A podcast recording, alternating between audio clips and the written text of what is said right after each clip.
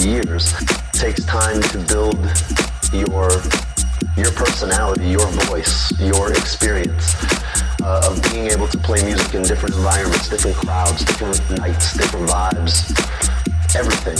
And I, so I don't know. I think when it becomes an industry, there's a lot of decisions that are made based on success and money versus forwarding of a culture. This music is body music. Body music. So do this because you really love this music. Do this because you love the experience of playing it and hearing it. And do it for a long time without any expectation. If you do something you love, truly love long enough, it's going to give back to you in some way.